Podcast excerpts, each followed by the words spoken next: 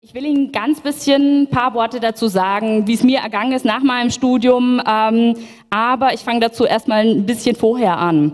Ähm, wir werden sehen, ähm, jeder von Ihnen hat ja die Entscheidung auch getroffen, zu studieren und Informatik zu studieren. Bei mir war es so, dass ich schon während meiner Schulzeit immer wieder in Firmen ähm, ja gejobbt habe. Ähm, das war, war aber eher ein kleineres Unternehmen. Ähm, ja, dort habe ich als Aushilfe begonnen. Das heißt, ich habe schön Papiere sortiert, kopiert. Ähm, irgendwann durfte ich ähm, Ferienvertretungen machen für andere Personen. Dann habe ich die BA-Studenten betreut dort und irgendwann durfte ich auch mal programmieren und sogar Projektleitung für kleinere Projekte machen. Das war also so der Anfang, wo mir klar war, okay, in die Informatik würde ich gerne gehen. Ähm, Informatik war für mich vorher eigentlich eher so diese Welt hier. Ich weiß nicht, wie viele von Ihnen es noch kennen. Ähm, ich habe Stunden um Stunden verbracht mit Frogger, den Olympic Summer Games oder ähnlichem. Und für mich war das lange Zeit Informatik, bevor ich kennengelernt habe, was die Informatik eigentlich noch so bietet. Dann während der Schulzeit gab es auch schon mal so kleinere Programme. Das hat allerdings nichts mehr mit dem zu tun, wie man heute programmiert und was man vor allem heute damit machen kann und erreichen kann auch. Das heißt, die Zeiten haben sich, obwohl ich ja eigentlich noch nicht so alt bin, ganz schön geändert. Schlussendlich ähm, habe ich mich also fürs Informatikstudium hier entschieden und habe während dieser Zeit ähm, unterschiedlichste Jobs gemacht, zum Beispiel bei Siemens, also einem großen Unternehmen, ähm, und bin dann 2005 als Hiwi erstmal, also Hilfswissenschaftler, ans Fraunhofer IOSB gewechselt. Ähm, kurz davor war ich bei Siemens in Paris für ein paar Monate Werkstudentin und dort bin ich im Zentrum für Automatisierungstechnik gewesen, also für die Schulungen dort. Ähm, da gab es nette Kollegen und die haben mir tatsächlich abends auch beigebracht, was da eigentlich in diesem Zentrum ansonsten so passiert ist. Und um Ihnen einen kleinen Einblick zu geben, nur ein ganz einfaches Beispiel. Wenn Sie in irgendeiner Produktion, Fertigung oder ähnlichem sind, kommen sie eigentlich ohne Automatisierungstechnik heute nicht mehr aus. Ähm, als einfaches Beispiel, es gibt zum Beispiel ein Förderband. Das Förderband hat einen Motor und diesen Motor kann ich nach links und nach rechts drehen. Natürlich gibt es auch sowas wie Warnsignale in der Produktion. Jetzt auch ein einfaches Beispiel, eine Hupe. Wenn ich jetzt ähm, ja, in der Automatisierungstechnik mich befinde, dann will ich diese Dinge nicht einzeln handsteuern, sondern ich will das automatisiert, also durch ähm, ja, besondere Geräte gesteuert machen. Diese besonderen Geräte nennen sich zum Beispiel speicherprogrammierbare Steuerung. Das ist so ein Kästchen hier oben. Und was man mit diesen Dingen dann tut, ist, dass man ihnen zum Beispiel sagt, erst ähm, machst du den Motor drei Sekunden lang nach rechts an, dann machst du den Motor drei, fünf Sekunden nach, lang nach links an, also das Transportgut wird nach rechts transportiert, dann wieder nach links zurück ähm, und dann schaltest du die Hupe an. Und das ist im Prinzip so ein ganz einfaches Beispiel für ein kleines Programm.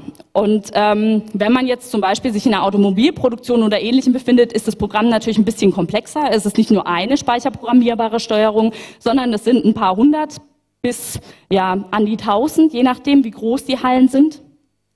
Ähm, und das ist das, was mich eigentlich fasziniert hat, dass man nicht nur wie in der Informatik normalerweise Programme schreibt, man sieht irgendwas auf dem Rechner ablaufen, sondern man schreibt Programme und irgendwas bewegt sich in der Realität.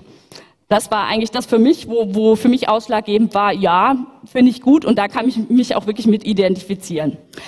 Ähm, am Fraunhofer ISB äh, war ich, so es der Zufall wollte, in der, ähm, ja, in der Abteilung gelandet für Leitsysteme.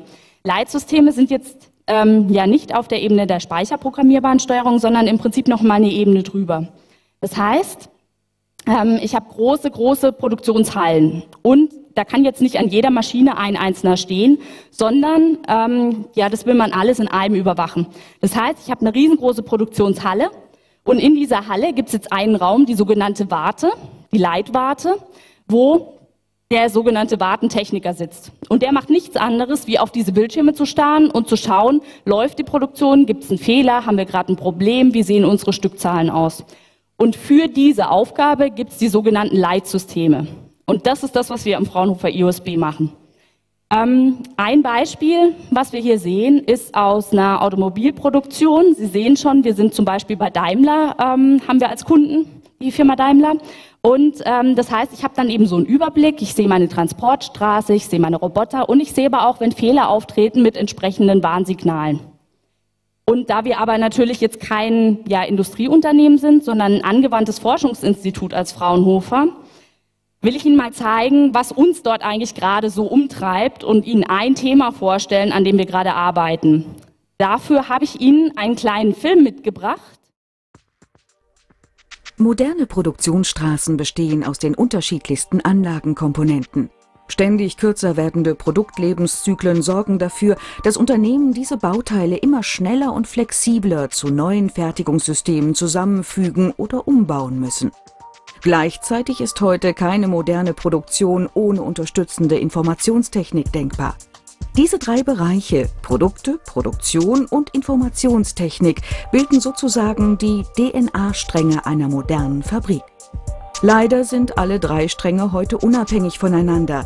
Eine Synchronisation der Aktivitäten zwischen den drei Strängen findet praktisch nicht statt. Mit den Folgen, dass Änderungen in einer der drei Stränge den anderen Interessenten der Fabrik nicht mitgeteilt werden. Werden beispielsweise Produktionsanlagen umgebaut, müssen die Änderungen manuell im angeschlossenen IT-System nachgeführt werden. In der Fraunhofer Gesellschaft arbeiten Ingenieure und Informatiker gemeinsam daran, diese Fabrik-DNA zu entschlüsseln. Dazu müssen die Lebenszyklen von Produkten, Produktion und Informationstechnik miteinander verzahnt werden. In einer eigens hierfür aufgebauten Modellfabrik können die Wissenschaftler typische Fabrikabläufe visualisieren und haben bereits erste patentierte Lösungsansätze entwickelt, die es der Industrie in Zukunft ermöglichen sollen, beliebige vorhandene und neue Komponenten mit deutlich geringerem Aufwand zu Produktionsstraßen zusammenbauen zu können.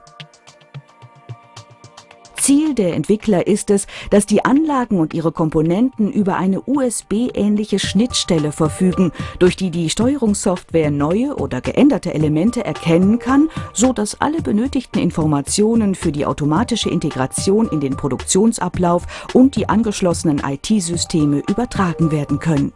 Dass dieser Ansatz funktionieren kann, hat das Fraunhofer IUSB am Beispiel der IT-Systeme der Provis-Familie bereits erfolgreich unter Beweis gestellt.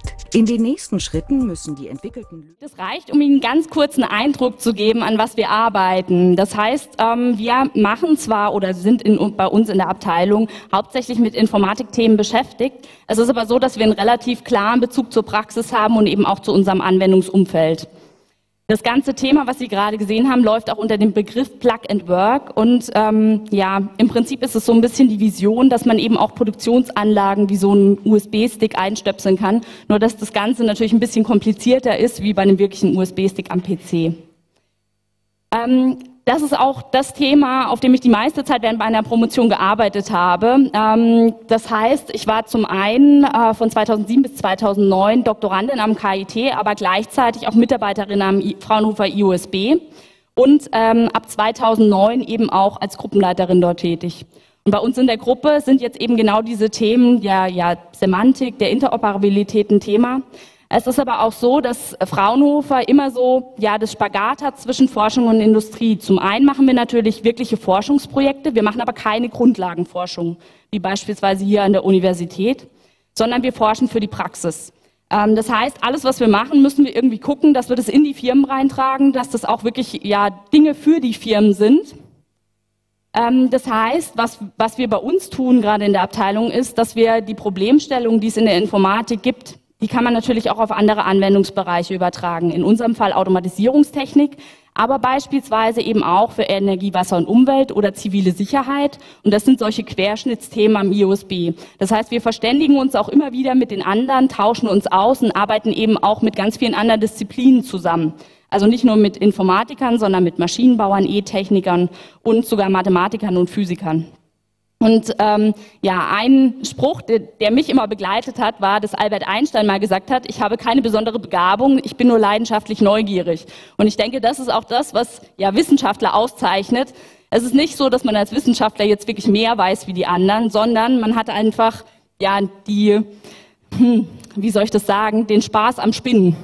Das heißt, bei uns ist es auch so am IOSB, ähm, wir haben nicht die Lösung und suchen dafür ein Problem, sondern ähm, wir haben ein Problem von der Industrie und suchen dafür eine Lösung. Deswegen nennt sich das angewandte Forschung.